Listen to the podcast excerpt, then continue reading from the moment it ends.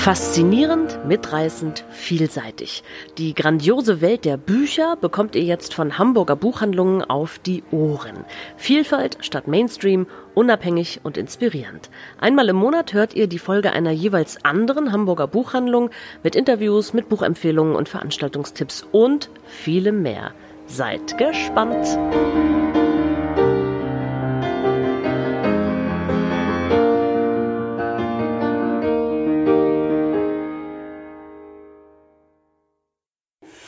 Einen schönen guten Tag. Die heutige Folge des Podcasts Hörstoff kommt aus der Buchhandlung Tolle Geschichten in Kleinborstel.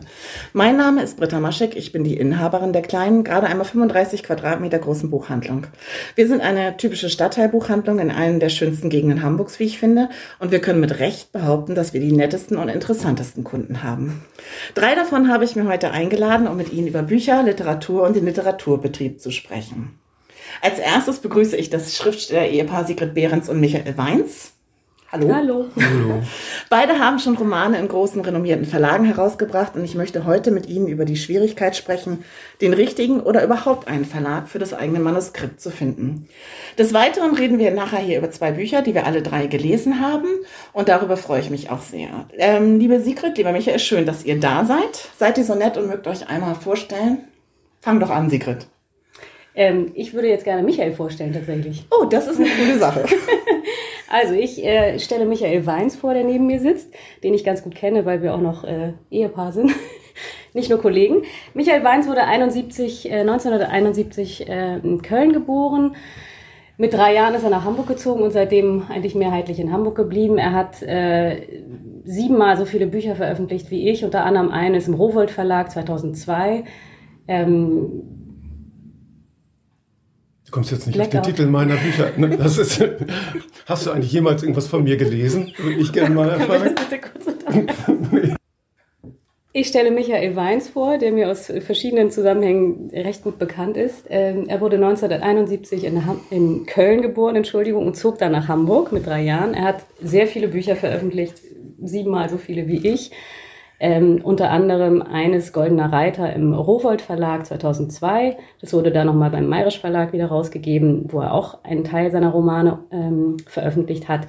Er ist auch bekannt für äh, Literaturveranstaltungen unterschiedlicher Formate und äh, stilprägend könnte man wahrscheinlich sagen. Laola Club, Macht Club, Shishi Show, um nur ein paar der bekannteren und wiederholteren zu nennen.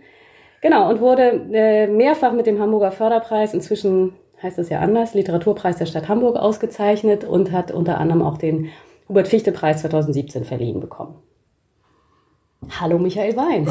Dann mache ich weiter. Ich, ich stelle ähm, meine Frau vor, Sigrid Behrens, ähm, die eine echte Kleinborstlerin ist, also hier nicht hineingeboren, sondern nach Barmbek, äh, zwangsweise. Wenn es hier ein Krankenhaus gäbe, dann wäre sie natürlich auch hier geboren, ist in Kleinborstel aufgewachsen und widerstrebend zunächst zurückgekehrt hier in den Stadtteil nach äh, verschiedenen Stationen, zum Beispiel im Studium in Genf und in Hamburg, dort hat sie studiert, ähm, lebt als Autorin für Prosa und Theaterstücke hier. Theaterstücke schreibt sie für Erwachsene und Kinder und die werden auf verschiedenen Bühnen in Deutschland gespielt.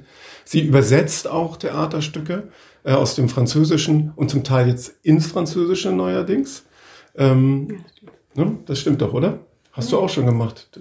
Du hast, oh, du hast so quer übersetzt tatsächlich. Und naja, egal, können wir privat nochmal ausdiskutieren, ob, die, ob, das jetzt stimmt oder nicht. Du solltest es möglicherweise besser wissen als ich. Ähm, sie hat ihr Debüt 2007 im Hansa Verlag veröffentlicht, Diskrete Momente. Ähm, Im Jahr davor war sie bei den äh, Ingeborg Bachmann-Tagen in Klagenfurt und hat aus dem Manuskript gelesen. Das war aufregend. Ich durfte dabei sein als Kanzlerin Gatte. Das war sehr schön. Ähm, sie hat seither wunderbare Romane geschrieben.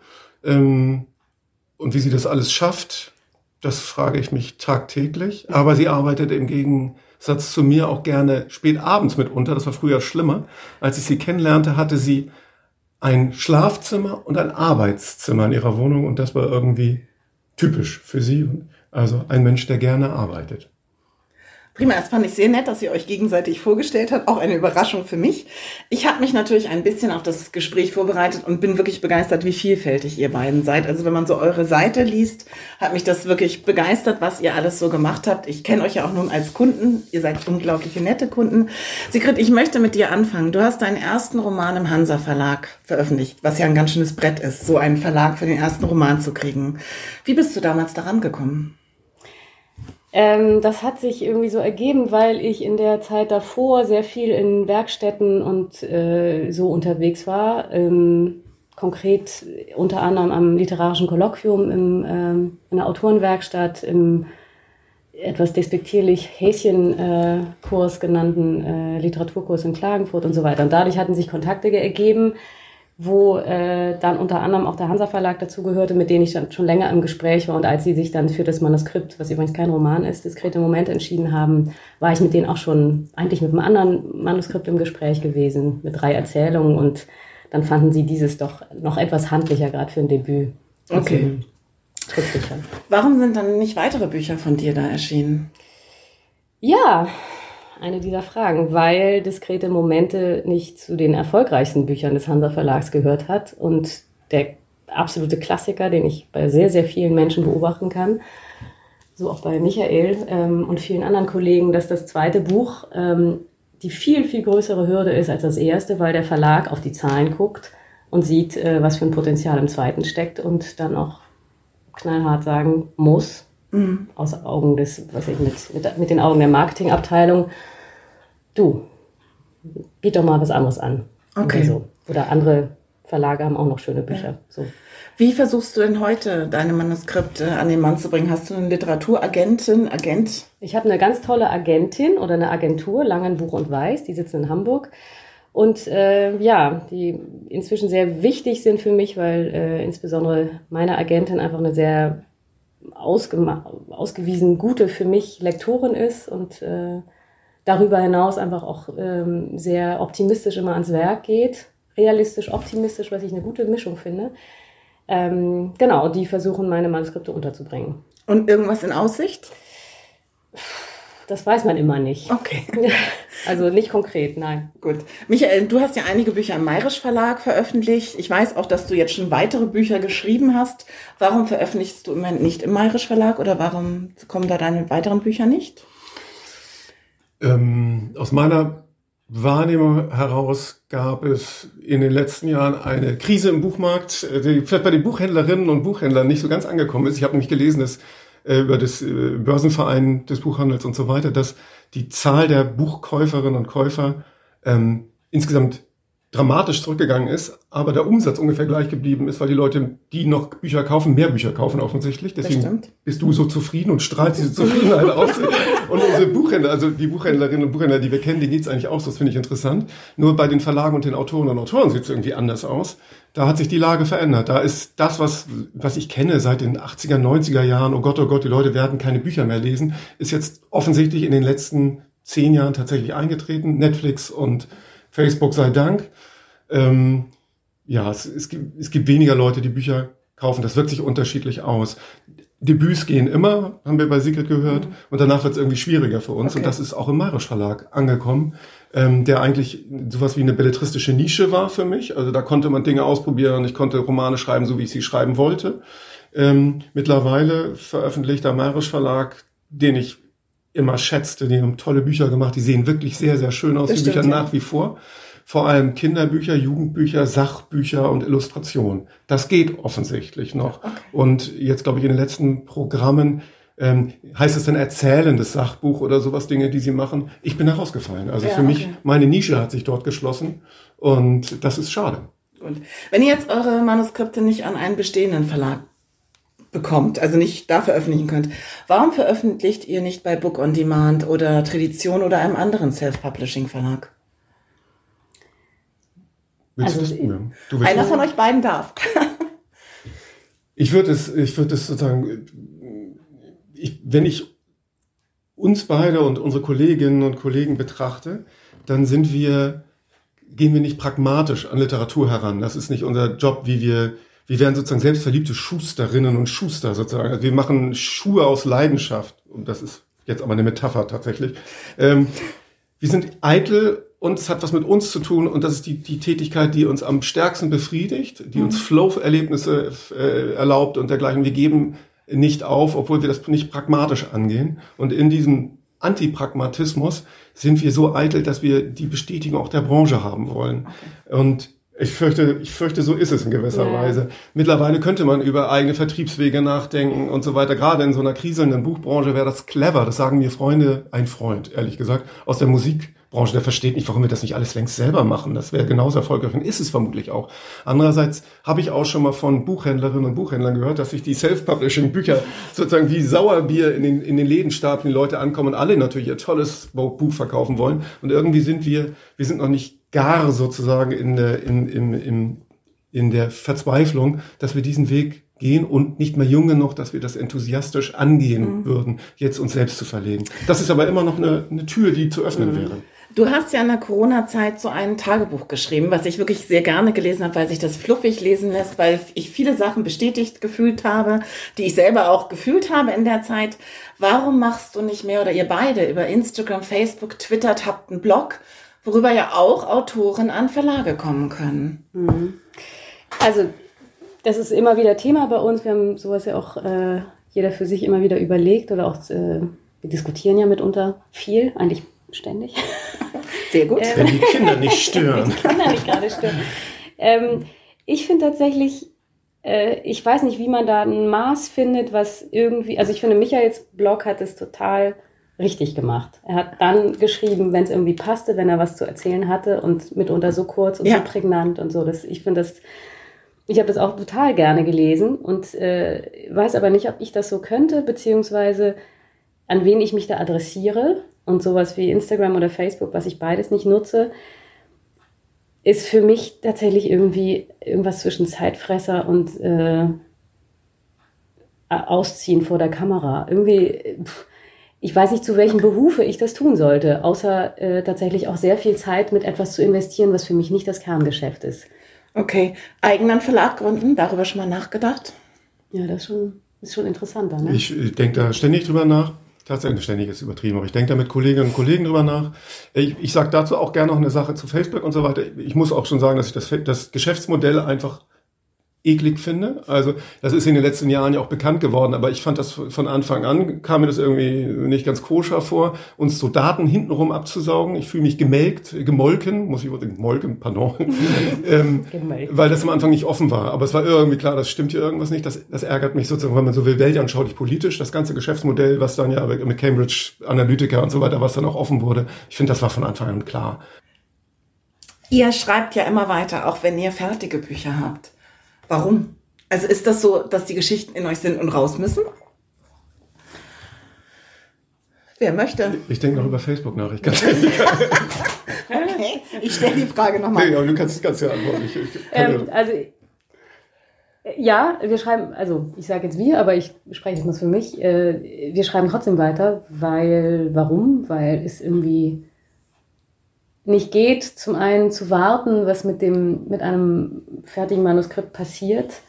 Und vor allem, weil das irgendwie ganz viel mit, Michael sprach vorhin vom Flow und so weiter, das ist irgendwie eine Seinsform, auf die zu verzichten mir bisher noch nicht gelungen ist. Also, das Schreiben, die besten Momente des Schreibens finden sowieso dann statt, wenn man knietief im Manuskript steckt und äh, das Gefühl hat, es geht auf, es funktioniert, es schreibt sich auch wenn mhm. ich nicht am, am, Schreibtisch sitze und äh, konkret am Manuskript sitze, sondern wenn ich gerade äh, spüle oder die Wäsche aufhänge. Und das ist irgendwie so, ich empfinde das immer wie so einen fliegenden Teppich, der einen trägt. Und darauf zu verzichten, bis irgendwie mal ein Manuskript erscheint, äh, wäre ganz komisch. Also wäre eine Art von Wackelkontakt, auch zumindest für mich empfundene Art Wackelkontakt mit mir selbst. So. Mhm. Ich habe das früher auch noch glücklicher erlebt, vielleicht gar nicht, aber dargestellt, dass wir das Glück haben oder zu den Leuten gehören, die Glück haben, weil sie eine starke Leidenschaft gefunden haben im Leben.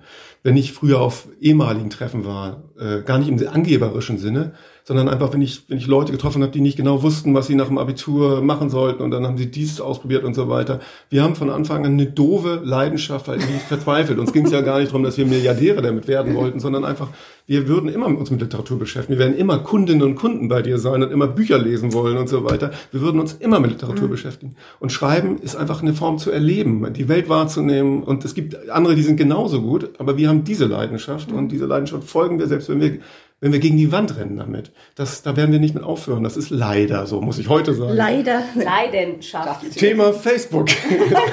Schreiben ist, ist auch gewisserweise eine narzisstische Tätigkeit, das ist klar. Sich mit Facebook und Twitter und so weiter zu beschäftigen, aber noch viel mehr. Möglicherweise gehört es heute zum Berufsbild von Autorinnen und Autoren dazu, das auch zu tun. Aber es ist Narzissmus in purer Form und ähm, das stört mich, wenn ich das bei anderen mitbekomme, stört's mich einfach, weil man noch mehr um sich kreist und so weiter. Und ich glaube, wir haben beide keine Lust, das sozusagen okay. übertriebener Form auch noch zu machen. Letzte Frage ums Schreiben. Mögt ihr das, was euer Partner schreibt? Kritisiert ihr euch? Lobt ihr? Zweifaches Ja. Also ich mag sehr, was Michael schreibt. Und äh, das ist ja eh immer so ein Phänomen, wenn man das Glück hat, Autorinnen und Autoren auch noch persönlich zu kennen, dass man das, was man liest, auch nochmal anders lesen kann und auch abwägen kann nochmal, finde ich. So, also man kann ja nicht trennen, mhm. dass man die Person dahinter ja auch noch kennt.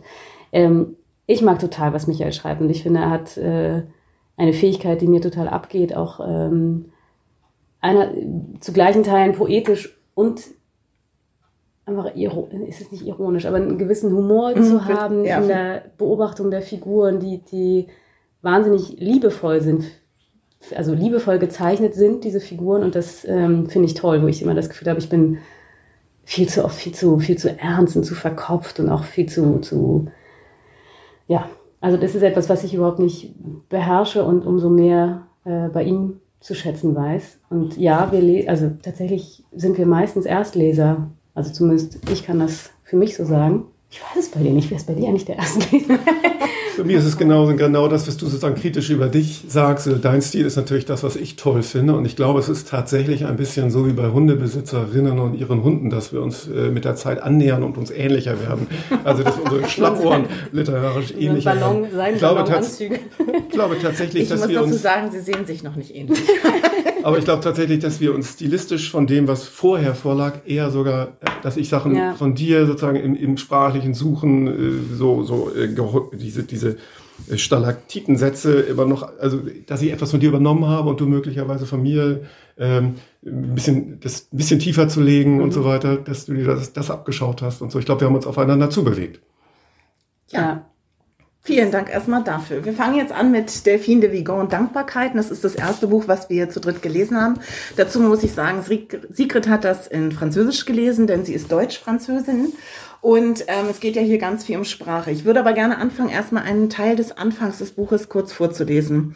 Haben Sie sich schon einmal gefragt, wie oft Sie am Tag Danke sagen? Danke für das Salz, für die aufgehaltene Tür, für die Auskunft. Danke für das Rückgeld, fürs Baguette, für das Päckchen Zigaretten. Ein Dank aus Höflichkeit, dem gesellschaftlichen Umgang geschuldet, automatisch, mechanisch, fast leer. Manchmal wird es unterlassen, manchmal auch übertrieben betont. Danke dir, danke für alles, tausend Dank, vielen, vielen Dank. Ein berufliches Danke, danke für Ihre Antwort, Ihre Aufmerksamkeit, Ihre Mitarbeit. Haben Sie sich schon einmal gefragt, wie oft Sie in Ihrem Leben wirklich Danke sagen? Ein echtes Danke, als Ausdruck Ihrer Dankbarkeit, Ihrer Anerkennung der Schuld, in der Sie stehen. So fängt der wunderbare Roman von Delphine de Vigan an, Dankbarkeiten. Und vielleicht liegt es an dieser Zeit, dass mich dieser Roman wirklich unglaublich tief berührt hat. Er erzählt voller Liebe und Witz das Leben der jetzt alten Michka, die langsam ihre Worte verliert und nun in einem Seniorenheim untergebracht ist. Sie leidet unter dem Verlust ihrer Selbstständigkeit. Die Monotonie und die Enge im Heim wird nur unterbrochen durch die junge Marie, die früher als Kind von Michka versorgt wurde, als Maries eigene Mutter dazu nicht fähig war und von dem Logopäden Jerome, der mit viel Witz mit Michka gegen den Verlust der Sprache arbeiten soll. Und arbeitet auch tatsächlich. Es geht hier um Abschied nehmen und die Autorin zeigt sehr klar, was uns am Ende unseres Lebens bleibt. Nämlich eigentlich Zuneigung, Mitgefühl und Dankbarkeit, die es uns dann, glaube ich, leichter machen zu gehen. Ich muss sagen, ich finde, es ist großartig von Doris Heinemann übersetzt. Und ich würde jetzt tatsächlich auch mit meiner ersten Frage anfangen. Wie fandet ihr den Anfang? dieser, dieses Romans, dieses übers Danke sagen. Wie habt ihr den empfunden? Wer möchte? Du zeigst auf mich. Ja, ich, also Ich, ähm, ich bin reingekommen in den Roman. Ich, ich habe die in gewisser Weise ja auch miteinander verglichen. Die haben beide was Formales, weil sie sozusagen äh, Teile den Figuren zuschreiben. Äh, Für mich hat sich das emotional verdichtet mit der Zeit. Also ich bin so ein bisschen reingekommen mit Neugier und über den Anfang habe ich nicht viel nachgedacht, ehrlich gesagt. Mir ging, glaube ich, anders. Ich ähm, schätze Delphine de Vigan sowieso sehr, auch wenn ich ihre frühen Werke nicht kenne, aber dass ich das lesen würde, war eh klar. Ich habe auch das, äh, wie heißt das auf Deutsch? Loyalitäten. Loyalitäten äh, vorher auch gelesen und das ist ja, glaube ich, Teil eines Triptychons. Jetzt wird es wahrscheinlich noch ein drittes geben dazu. Nehme ich mal an. Oder es gibt es schon, ich weiß es nicht. Ähm, ich habe mich irgendwie berührt gefühlt durch diesen Anfang, weil ich aus einer Familie komme, die sehr viel und sehr hingebungsvoll Danke sagt und auch gerne dann wieder Danke sagt zu Zeit in, in Situationen, wo ich denke, das ist jetzt nur noch eine Floskel, das ist nur noch ein Okay. so. Also es hat von beidem was und deswegen, ja, mir wurde mal gesagt, Mensch, Sigrid, du sollst dich nicht immer bedanken. Von der, so und das, äh, ich, ich glaube, ich habe darüber schon das ein und andere Mal nachgedacht, wie man sich bedankt, wofür und ähm, fand das, was sie da gleich aufmacht, sehr einladend. Ja, mich. fand ich auch. Man ist gleich so reingerutscht in das Buch. Und ich habe es wirklich, ich habe es angefangen, glaube ich, am 15. oder 16. März, als wirklich gerade der Shutdown war, zu lesen. Ich war eigentlich so dicht, aber dieses Buch hat mich wirklich über die ersten zwei, drei Tage getragen. So, und fand es dann, diese alte Dame in dem ähm, in dem Seniorenheim, die ja noch Besuch bekommt, musste ich an all die alten Leute auch denken, die keinen Besuch mehr bekommen oder in der ganzen Zeit. Von daher, es hat mich wirklich ähm, doch beschäftigt. Sie arbeitet ja sehr viel mit Witz, mit diesem Verlust der Sprache. Halt im Deutschen gibt es so Worte, so Verwechslungen, die wirklich zu einer gewissen Situationskomik führen. Ich weiß nicht, wie es im Französischen ist. Sie sagt zum Beispiel Oje, wenn sie okay sagen will, oder Heimdragoner statt Heimbewohner oder Vorherbestattung statt Feuerbestattung.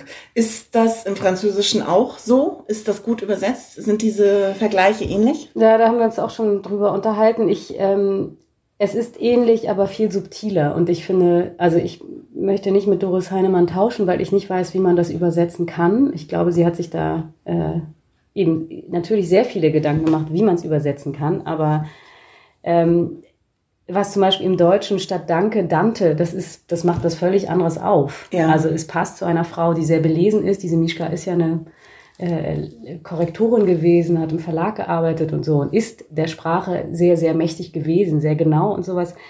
Trotzdem, wenn man an Dante denken, also das, das macht was anderes auf, als im Französischen sagt sie statt merci, merdi, was irgendeine Art von Fantasiewort ist und das ist viel, eben, da, da, da, Okay. da sieht man eher, was da im Gehirn gerade nicht mehr äh, vernetzt werden kann und äh, das ist nur ein Beispiel unter vielen, vielen anderen.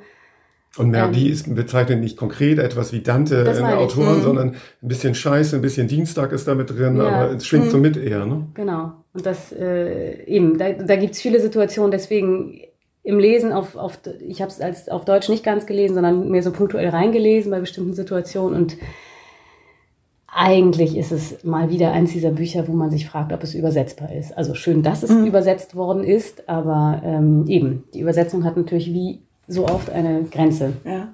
Sie spielt, ja? Ich möchte auch kurz sagen, mich hat es wirklich richtig gestört.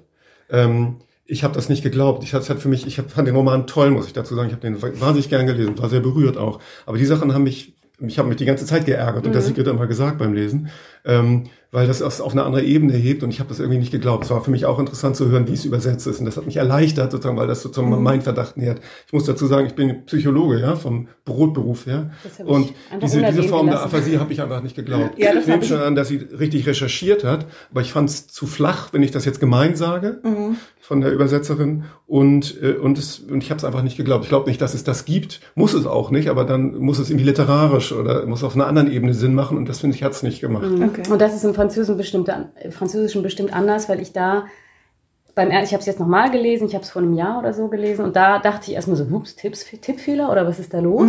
Bis ich dann irgendwann raus hatte, dann kam es mir auch sehr ausgestellt vor, aber da es so sehr im, im, im Lautmalerischen bleibt, Mhm. äh, was natürlich hier auf Deutsch naheliegenderweise doppelt artifiziell sein muss, weil es einerseits das Lautmalerische aufgreifen und dann aber in der Übersetzung funktionieren und natürlich sind da mitunter völlig verschiedene Worte. Ja.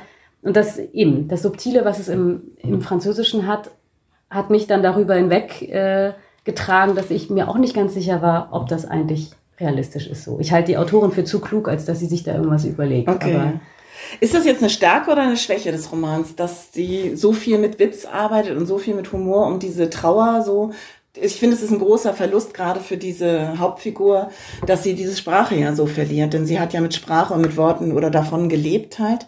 Ist das ein Gewinn, dass die Autorin so viel Humor reinbringt oder ist das jetzt im Deutschen so überzeichnet?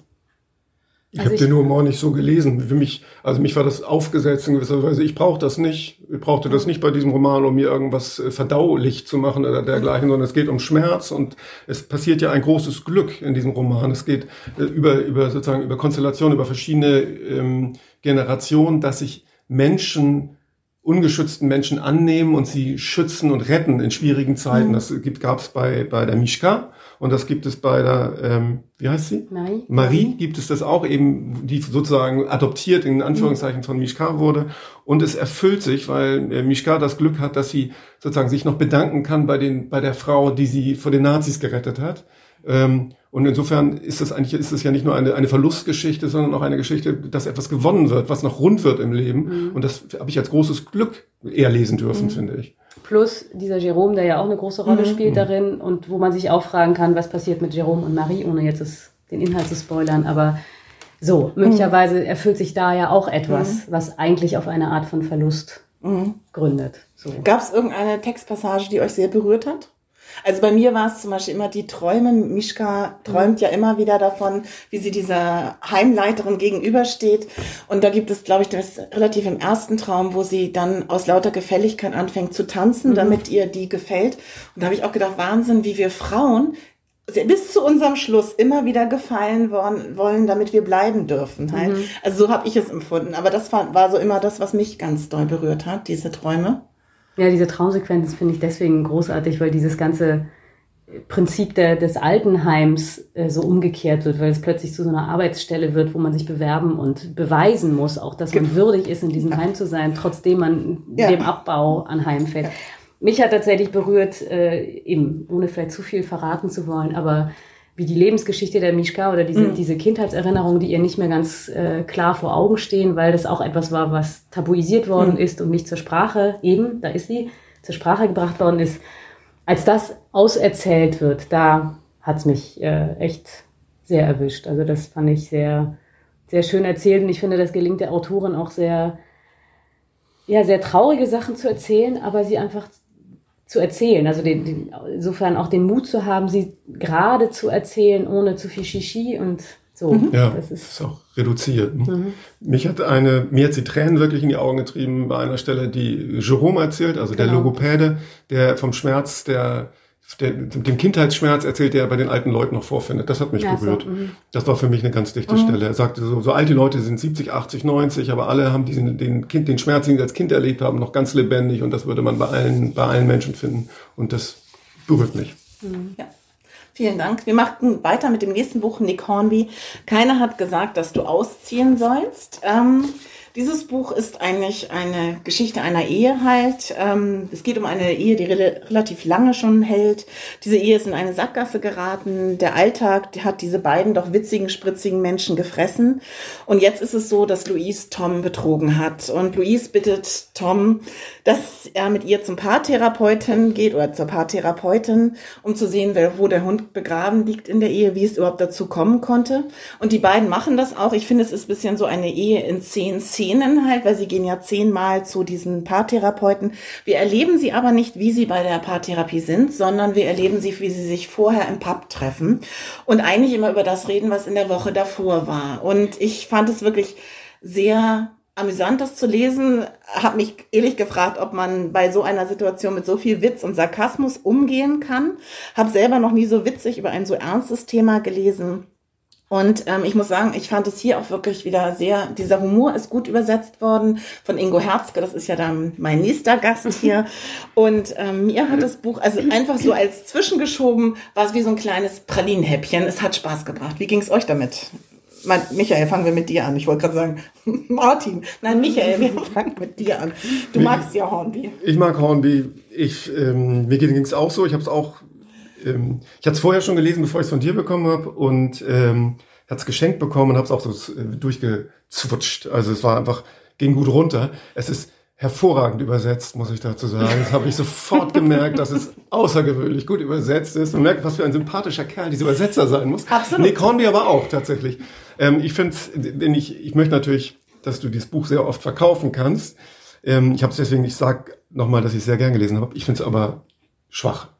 Also, es, es hat wenig Substanz. Es ist eine Allegorie auf den Brexit, nehme ich an, dass das seine Idee mhm. gewesen ist. Möglicherweise sind selber gescheiterte Ehen im Hintergrund bei Hornby und das fand er irgendwie mal interessant, das zu schreiben. Aber es geht um den Brexit, denke ich, um, um die Spaltung in der Gesellschaft, hier in Mann und Frau festgemacht. Und die Figuren bleiben Pappkameraden, weil sie nur das transportieren tatsächlich. Mhm. Das ganze Setting ist unglaubwürdig. Also das sage ich als Fachidiot. Das ist immer blöd, so etwas zu sagen. Ähm, so Menschen, die sich noch was zu sagen haben in der Form, die gehen nicht in die Eheberatung. In die Eheberatung geht man in der Form aus meiner Perspektive, wenn einem die Sprache fehlt. Und denen fehlt hier nicht die Sprache. Das wird uns vorgeführt und das ist amüsant und dergleichen, aber es sind keine echten Figuren. Wenn ich ein, darf ich gleich ein Zitat sagen, das illustriert, warum ich diesen Roman ich im Gegensatz zu anderen. Was Sigrid dazu machen. Ja, das muss ich jetzt aber unbedingt loswerden. Okay, Michael. Er sagt einmal, die unterhalten sich, unterhalten sich, unterhalten sich und da sagt der Autor dann einmal, das Thema macht ihnen richtig Spaß. Sie amüsieren und ereifern sich. Das ist eine Regieanweisung sozusagen, aber nicht literarisch ja. ausgeführt. Und das ist ganz oft so. Und da merke ich, er hat schnell was loswerden wollen, aber die bestimmte Mühe des Show Don't Tell, was er sonst eigentlich immer hat, dass er mich das miterleben lässt und mir das wirklich zeigt, statt es nur zu benennen, macht er hier nicht. Naja, Deswegen, warum? Weil ja. es Konzept ist, glaube ich. Also das Konzept ist wirklich dialogisch, diese beiden Figuren zu zeichnen. Und ich finde, als äh, ich habe Nick Hornby noch nie gelesen, das war jetzt mein Nick Hornby Debüt und ich habe es auch sehr leicht und gerne gelesen, aber ich finde es äh, gerade neben so eine Delphine Vigan belanglos. Also, weil ich eben, Entschuldigung, das noch, ähm, genau so, so ein, davon gibt es ja ein paar Beispiele. Ich dachte die ganze Zeit, okay, Leute, das auf der Bühne, sofort. Das kann, glaube ich, gut funktionieren. Es ist ein Kammerspiel, ich sehe zwei Personen und ich sehe irgendwie in zehn Szenen, wie die sich wieder einander annähern. Aber das, was mir hier total gefehlt hat, ist, dass ich dachte, wer ist Louise und wer ist Tom? Ich ja. weiß von denen nichts. Ich, ich habe irgendwie so, so, wir werden so Häppchen hingeworfen, das mag er, das mag er nicht. Und sie hat ihn betrogen, wie oft haben sie miteinander geschlafen mit der Affäre, blablabla. Aber es interessiert mich eigentlich nicht. Warum? Weil ich das Gefühl habe, das sind gar keine richtigen Figuren. Und würde ich das auf der Bühne sehen, würde ich da zwei begabte Schauspieler und eine Regie sehen, die sich was überlegen und dieses ganze Päckchen, was dahinter drauf ist, was Nick Hornby zu erzählen sich ersparen will oder erspart oder eben seinem Konzept opfert, dann wäre es was anderes. Dann glaube ich, würde ich mich den beiden auch äh, anvertrauen irgendwie. Mhm. Aber da habe ich das gelesen und dachte, ja, weißt du, ob du nun eine Affäre hattest oder nicht und wie eure Kinder heißen und ob du nun äh, Musikjournalist bist oder warst. Pff, so Versatzstücke, die für mich nichts, keine Figuren, kein Fleisch haben. Das ist so. witzig, dass ihr es sagt, weil ich habe das auch, ich habe sofort eine Bühne gesehen, eine kleine Bühne. Ich habe sofort gedacht, großartiges Theaterstück, kann man einen Abend einfach lachend miteinander verbringen mhm. halt. Habe aber immer auch gedacht, habe ich auch eigentlich in der Frage, ihr habt jetzt meine Fragen völlig ignoriert, egal, so gedacht, es ist so oberflächlich. Es, ähm, ich kann mir die nicht vorstellen. Und wenn, dann hätte ich sie lieber in der eigentlichen Sitzung gesehen. So, aber amüsant ist es natürlich, sie im Pub zu sehen und immer wieder dieser Vergleich mit dem Brexit, so weil der eine stimmt ja dafür, der andere stimmt dagegen und ich glaube auch, es war eine Abrechnung irgendwo damit, ja. Ich finde das ehrlich gesagt nicht. Also ich fand diese ganze Brexit-Geschichte mehr ein, ein so das kleine witty Ding obendrauf. Okay. Ähm, mich haben auch nicht die Sitzungen interessiert, mich hätten diese Figuren mehr interessiert. Ja. Ich glaube auch nicht, dass ich sie in den Sitzungen mehr zu fassen bekommen hätte. Ähm, und das mit dem Brexit eben, finde ich mehr so eine, so eine Folie. Okay. So. Ich bin, also bei mir ist es ja eine, eine Enttäuschung, weil ich hätte beides, ich finde beides eigentlich interessant. Ich, ich hätte die gern in den, in den Therapiesitzungen gesehen und nicht im Pub tatsächlich. Mhm.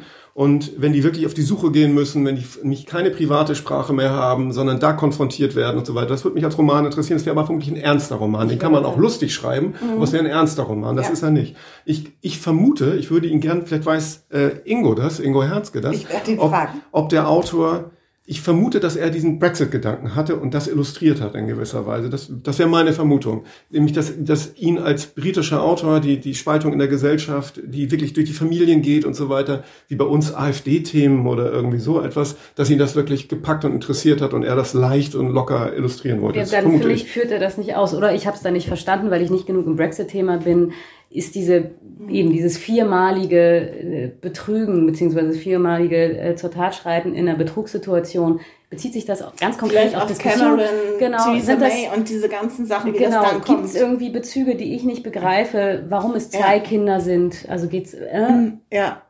Du meinst viel Irland, Symbolik Irland, sonst. Ja. äh, ist irgendwie sowas. Also, Ach so, okay. Mhm. ja, okay. So, das weiß ich nicht. Äh, dann natürlich geht es auch viel ums Gesundheitssystem. Das ist mit Sicherheit ein Mhm. Bezug. Äh, ist natürlich noch brisanter jetzt mit nach Corona, nehme Mhm. ich an.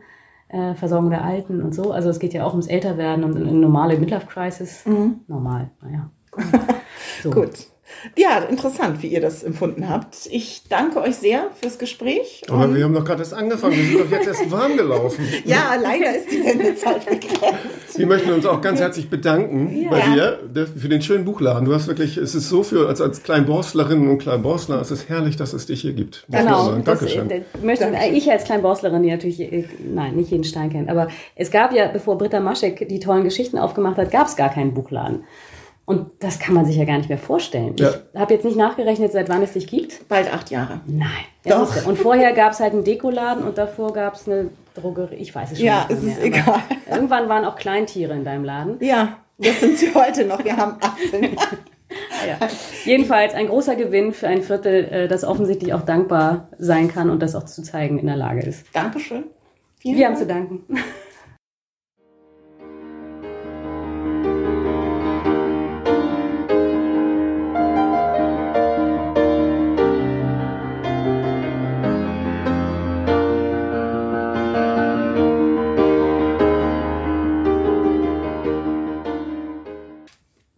Darf ich auch Ingo Herzke bei mir begrüßen. Ingo ist auch ein Kunde von mir und ein hervorragender Übersetzer. Hallo Ingo.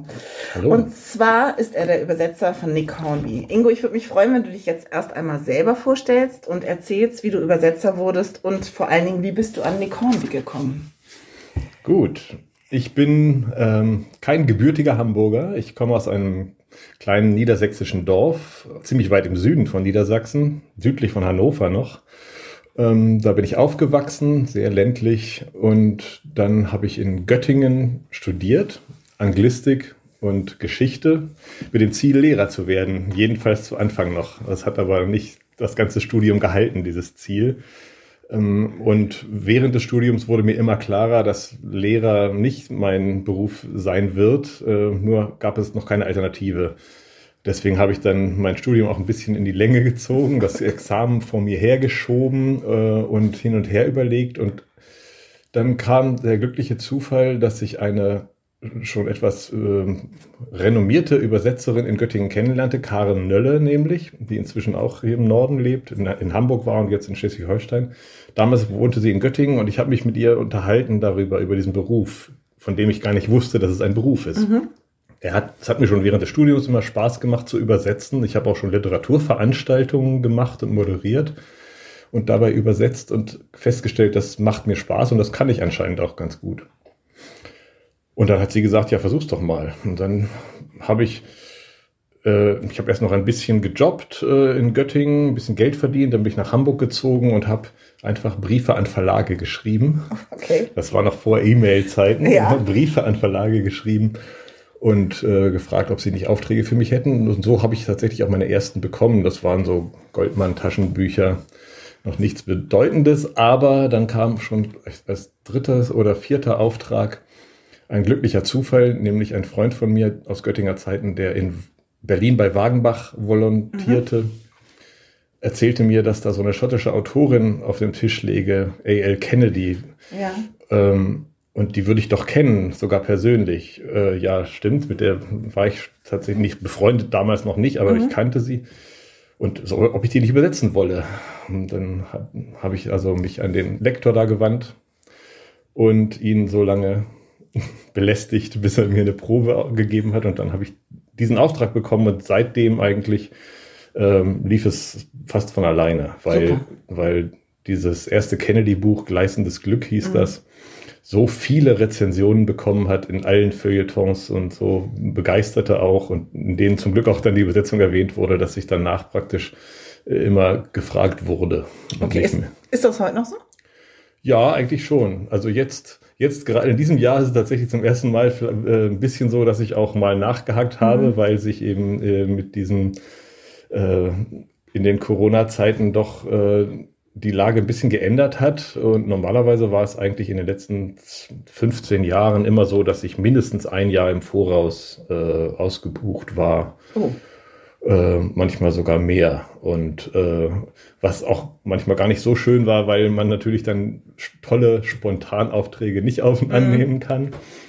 Aber jetzt ist es so, dass ich bis zum Ende des Jahres noch was habe, aber danach ist es noch ein bisschen vage. Und deswegen ähm, ist das ein bisschen ungewohnt für mich, aber ich bin auch noch nicht beunruhigt. Also ich denke schon, dass wieder was kommen wird. Und wie bist du jetzt an Nick Hornby gekommen? Das war dann schon, hm, da war ich schon eine Weile im Geschäft und ich hatte zum Beispiel auch schon eine Menge für den Verlag äh, Kiepenheuer und Witsch gemacht. Ähm, war das übrigens einer meiner Lieblingsverlage ist, weil die tatsächlich Übersetzer so gut behandeln. Was, und Autoren auch, glaube ich. Das erzählen ja. die mir immer wieder. Ähm, und ich habe aber, bin darauf gestoßen, äh, auf diesen, auf die Sache, als ich etwas anderes machte für Wagenbach. Ich habe für Wagenbach eine London äh, äh, Anthologie herausgegeben. Mhm. Literarischer Reiseführer. Es gibt so eine Reihe bei Wagenbach. Mhm. Und ich dachte, da muss natürlich was aus Hornbys äh, Fever Pitch aus dem Fußballbuch rein. Ähm, und habe mir die Stelle dann rausgesucht und habe äh, meine Lektorin, die auch für Hornby zuständig ist, bei Kiwi angerufen und sie um diese drei Seiten gebeten, die Rechte zu bekommen. Und dann habe ich diese drei Seiten gelesen. Ich hatte das Buch noch nie auf Deutsch mhm. gelesen, äh, auf Englisch zehnmal mindestens. Okay. Eins meiner Lieblingsbücher. Und habe gesehen, auf diesen drei Seiten sind mindestens zehn Fehler, die ich verbessern muss dann habe ich sie nochmal angerufen und sie hat gesagt, ich weiß schon, warum du anrufst. Ich habe mir das auch erstmal richtig angeguckt. Das ist schrecklich. Wir müssen eine neue Übersetzung machen. Und äh, Ulrich Blumenbach, der da eigentlich äh, Hornby machen sollte, dann von da an, hat gleich gesagt, von Fußball verstehe ich überhaupt mhm. nichts, das kann ich nicht machen. Und dann habe ich eben diese Neuübersetzung von Fever Pitch gemacht und seitdem bin ich der Hornby-Übersetzer. Ähm, vor dir waren ja Sigrid Behrens und Michael Weins hier und wir haben unter anderem auch über das neue Buch ähm, Keiner hat gesagt, dass du ausziehen sollst gesprochen. Mochtest du das Buch?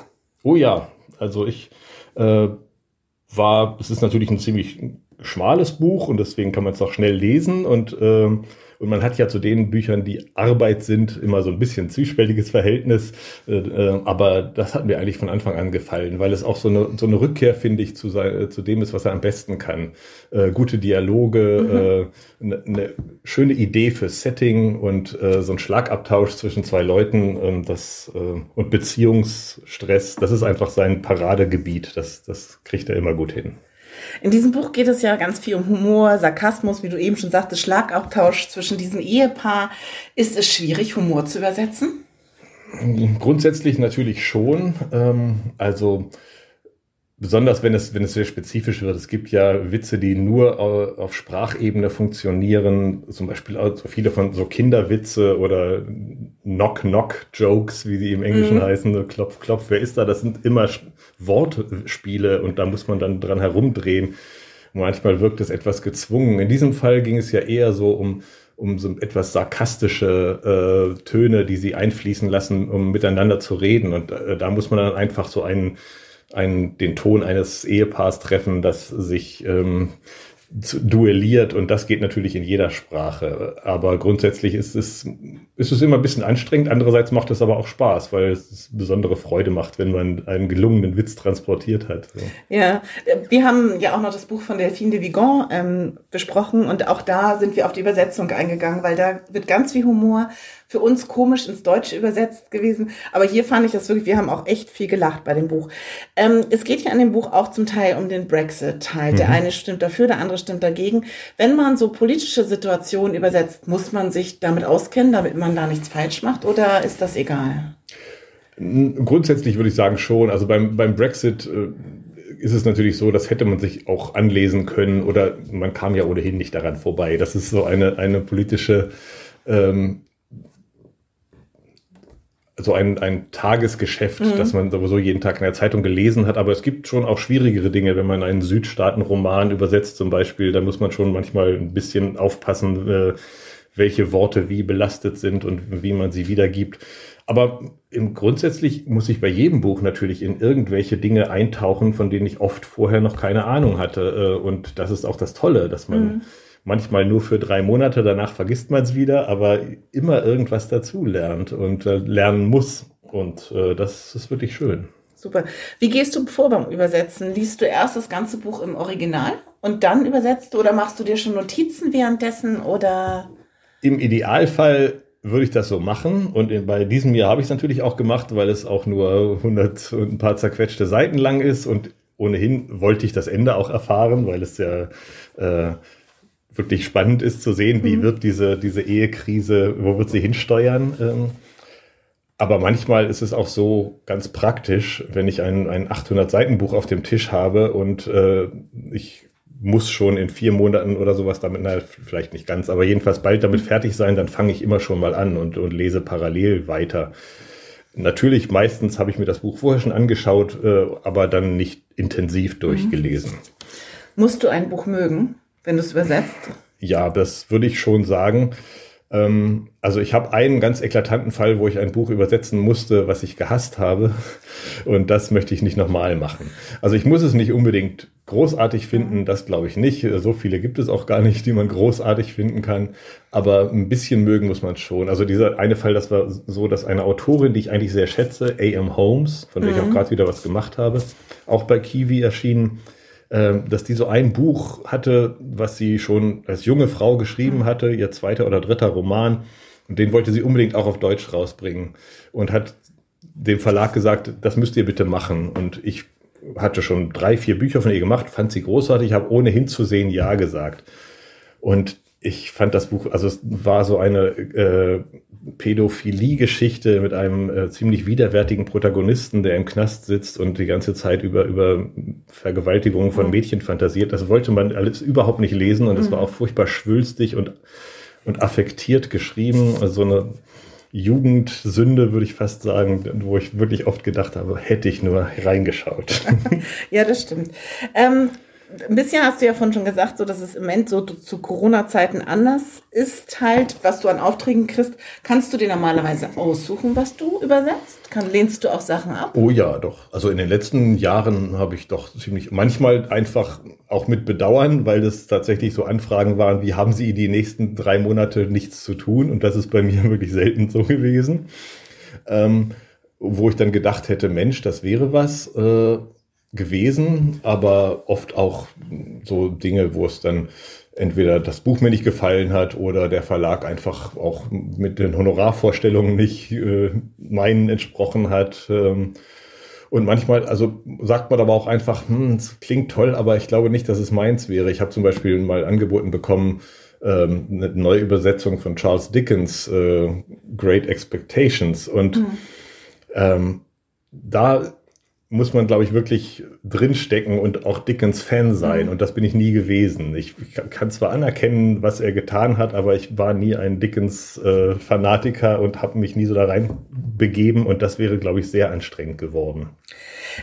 Eine Frage, die mir jetzt gerade spontan einfällt. Ähm, du arbeitest zu Hause? Ja. Also Homeoffice war jetzt nichts Neues für Nein. dich, außer dass die Kinder zu Hause waren ähm, fängst du richtig morgens an und sitzt dann den ganzen Tag so am Schreibtisch oder machst du zwischendurch wie viele Frauen mal eben die Wäsche und kochst Mittag? Oder? Ja, das, also im Moment natürlich tatsächlich muss ich äh, auch eben, weil die Kinder da sind, noch viel mehr Mittag kochen und sowas, aber solche Kleinigkeiten äh, sind das sind immer dabei. Also eigentlich sollte man fast die Regel einhalten, einmal in der Stunde aufzustehen äh, und irgendwas zu machen. Äh, einen Tee kochen, einen Kaffee kochen, äh, mal die Blumen gießen oder sowas. Denn sonst ist das für den Körper nicht gut und auch für den Geist nicht gut. Natürlich gibt es auch manchmal Phasen, wo man ganz toll drin ist und es zweieinhalb Stunden flutscht und man nur nebenbei ein Stück Schokolade isst und weiterarbeitet. Mhm. Das sollte man dann auch nicht unterbrechen, aber im Großen und Ganzen versuche ich, äh, oder es passiert auch fast von alleine, dass dann irgendwann der Kopf sagt, so, jetzt muss ich mal mhm. mich schütteln und zehn Minuten was anderes tun. Gibt es ein Lieblingsbuch, was du übersetzt hast?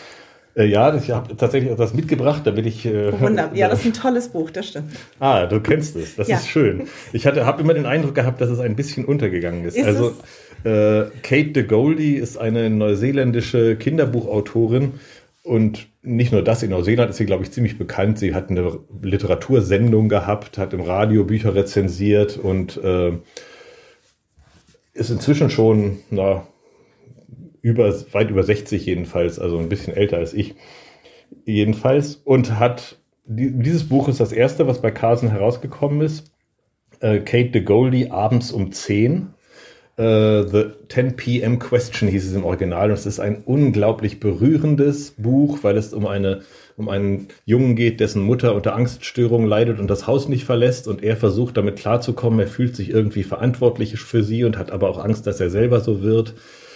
Aber es ist überhaupt nicht ein Problembuch, denn der Rest der Familie ist zum Schreien komisch. Er hat zwei Geschwister, die älter sind als er und einen Vater, der ziemlich durchgeknallt ist und eine fette Katze und es passt und einen sehr guten Freund und äh, dann gibt es auch noch eine Liebesgeschichte mit einem Mädchen und das ist alles ganz wundervoll, obwohl dieses äh, relativ schwere Thema im Mittelpunkt steht. Und das, ich war. Stimmt, das habe ich damals auch. Das ist schon so viele begeistert. Jahre her, ne? Ja, das ist. Aber es fand zehn über Jahre. Zehn Jahre ja, ist es genau. sicherlich her, ja. Fand ich wirklich auch nee, sehr gut. Das stimmt. Das hat, hat mir.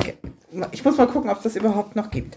Ähm, welches war die schwierigste Übersetzung? Also bis auf dieses. Ja, abgesehen von, von dieser einen Geschichte, die äh, mich tatsächlich gequält hat. Ähm, war, ich glaube fast, dass der letzte große Roman von A.L. Kennedy war äh, der schwierigste. Denn, also ich übersetze Kennedy jetzt seit 20 Jahren. Ich habe, wahrscheinlich sind es auch schon 20 Bücher fast, mhm. also in, insgesamt mit den vielen kleinen Kurzgeschichtensammlungen zwischendurch oder jedenfalls weit über 10. Und ich mag sie sehr gerne. Ich bin befreundet mit ihr und ich finde sie wirklich toll. Äh, aber bei diesem Buch, da fand ich halt, das ist ihr zu lang geraten und es gab viele Stellen darin, wo ich dachte, hm, hättest du das nicht anders machen mhm. können. Und äh, ich war nicht zufrieden so richtig mit dem Buch. Ich habe gedacht, das hättest du besser machen können. Und äh, trotzdem habe ich natürlich versucht, es so gut ich kann ins Deutsche zu übertragen, weil das ja auch meine Aufgabe ist und ich auch trotzdem wollte, dass es gelesen wird, weil ja. es ja auch immer noch viele tolle Stellen hat. Aber das, da habe ich mich tatsächlich manchmal so ein bisschen gequält damit. Und das war dann doch anstrengender, als ich dachte. Ähm, manchmal übersetzt du ja mit anderen Übersetzern zusammen. Mhm. Wie funktioniert das? Also eigentlich äh, ich mache es meistens mehr oder weniger gezwungen, also mhm. weil es bei dem, bei dem, diesem Buch von Kennedy zum Beispiel war es so, das habe ich ja mit Susanne Höbel übersetzt.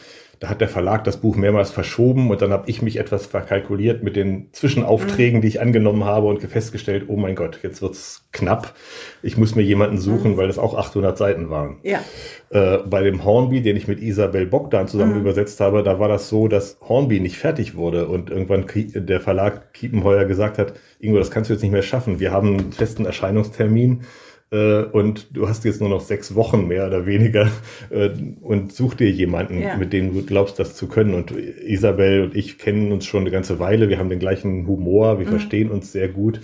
Und da haben wir das tatsächlich einfach, dieses Hornby-Buch, ähm, das bestand so aus sechs Abschnitten, mhm. die relativ abgegrenzt waren voneinander. Dann haben wir immer abwechselnd. Eins du, zwei ich, drei du, vier ich.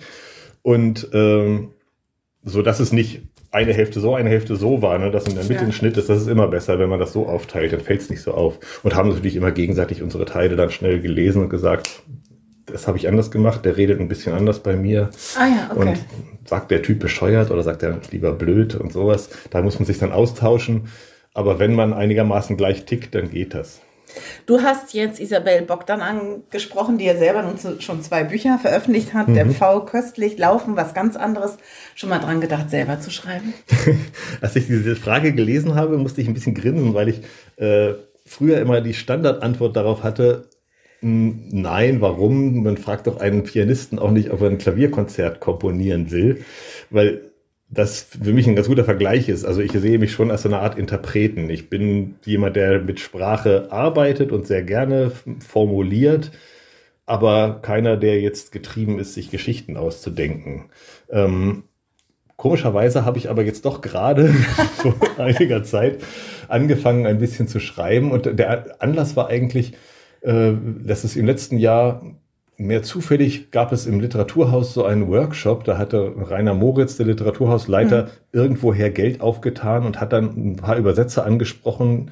Wir hatten abends eine Lesung im Literaturhaus und wollte nicht einen Workshop machen, wo ihr so Schreibübungen machen könnt, ihr, also für Übersetzer. Mhm.